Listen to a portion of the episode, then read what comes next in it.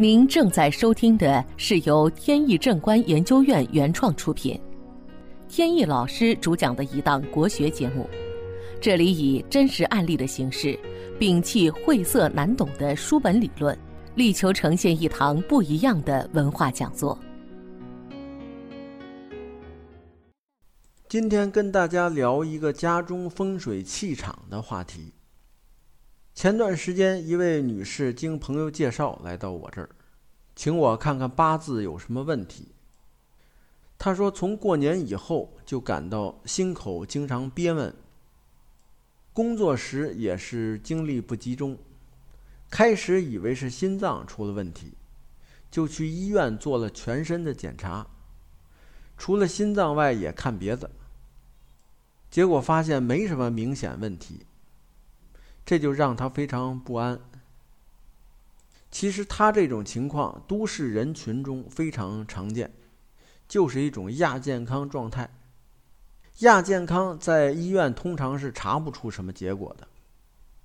女士的职业是公司的财务人员，个性比较开朗奔放，喜欢自由自在的性格。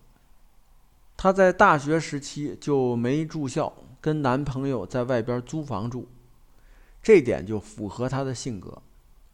那个男朋友后来因为很多方面不合适就分开了，但这次经历让她在择偶的条件上变得比较苛刻，这也让她失掉了很多机会。她说她有很多在择偶上的计较，比如说反感胖子。也不喜欢谢顶，或者是有谢顶趋势的，对身高也有要求，还要求有情趣，说话要幽默。听完他这些条件，我在心里默默的摇头。有句北京话叫“作牙花子”，所谓“作牙花子”，就是很无奈、不理解的意思。但是这都是在心里，表面上没有表现。这些条件虽然听起来像二十多岁刚步入社会的女孩子提出来的，但是像她这样职业女性提出来呢，倒是也无可厚非，没什么不妥。但是她已经年近中年，提出的这些条件都是表面文章，什么三观啊、人品啊、事业心啊，这种深层次的条件一个没有，外貌条件。总是应该往后放一放吧。这样来择偶的话，肯定会错过很多机会的。女士说：“既然来了，还想请去家里看一下风水。”她是租的房，自从去年搬进去以后，就诸事不顺，心口的憋闷也是从住到里边以后才出现的。本节目由天意正观研究院原创出品。如需获取更多信息，请在任意网络上搜索“天意正观”即可。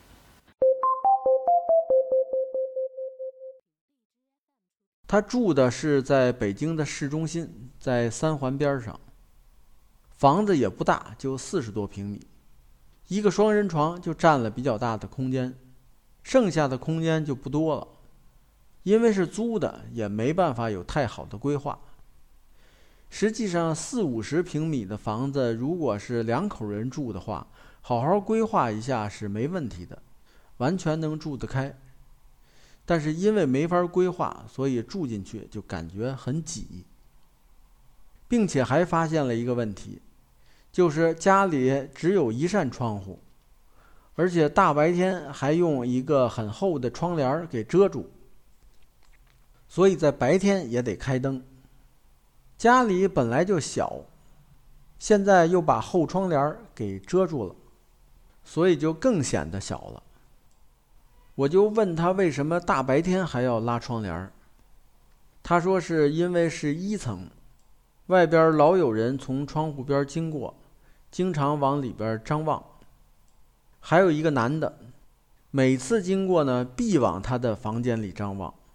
而且张望时还特别仔细，所以他一气之下就把这个窗户弄了个大窗帘儿，白天也拉上了。结果就是他这里得不到新鲜空气，也见不到阳光，所以进来时间没多长的时候，我自己都感觉到有点憋闷。何况他都住了时间挺长了，感到憋闷是自然的事情。我告诉他，赶紧把窗户打开，这样呢，时间长了肯定会生病。接着我又看了一下家里的格局，大门是朝南开的，有三碧星飞临，三碧星不利婚姻，同时对年轻的女性确实容易受到异性的非礼。我提醒他出门要注意这方面的事情。他说：“要是能提前两个月提醒就好了。”有一次呢，他在地铁里就碰到一个色狼，这个男的故意在他身上蹭来蹭去。他躲开以后呢，这男的又跟着他继续蹭。好在当时地铁门快关闭时，他一个箭步就挤了出来，地铁门就关上了。这样才躲过一次尴尬。他问说：“怎么能化解这些问题呢？”我告诉他，最直截了当的办法还是搬家为好。其次的方法呢也有，但一方面不见得效果好，另一方面这些办法需要逐渐的使用。就是先用一个办法试一下，如果不管用再加码。这样呢周期就比较长。所以，既快又根本的办法还是搬家。现在北京的地铁、公交很发达，即便住的稍远一些，花的价钱一样，房子还可能大一些。今天在案例中就提到了一个生气和死气的问题，这个问题以前没提过。风水学认为，所有的气场都存在生气和死气。两种相对的气，我们所要做的就是尽可能多纳生气，同时规避死气。生气和死气的理论很早以前就有，这个理论还是风水产生的根基。我们的祖先在原始人类的时候是住在山洞里，一个家族很多人同住在一个山洞里。在山洞呢，就有位置好和不好，也就是最原始的所谓风水的好和不好。那么当时的人怎么判断风水好不好呢？根据就是两个：第一是空气是否流通，第二是是否接近阳光。因为空气流通肯定是心情舒畅，接近阳光的地方就可以避免潮湿阴暗。这个就能判断山洞里哪的风水好，